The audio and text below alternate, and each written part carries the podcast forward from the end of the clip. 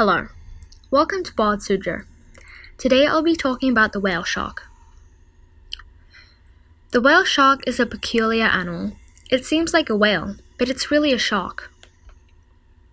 Whale sharks can be found in warm tropical oceans around the world. Sometimes whale sharks can dive up to 1,800 meters. Being so large, you would expect the whale shark to eat something big, but it actually eats plankton, tiny organisms that float around in the ocean. But this animal does have quite a scary predator, the orca. It also happens to be endangered, partly because of fisheries. Their population stands at 7,100. Possibly the most interesting thing about it is its size.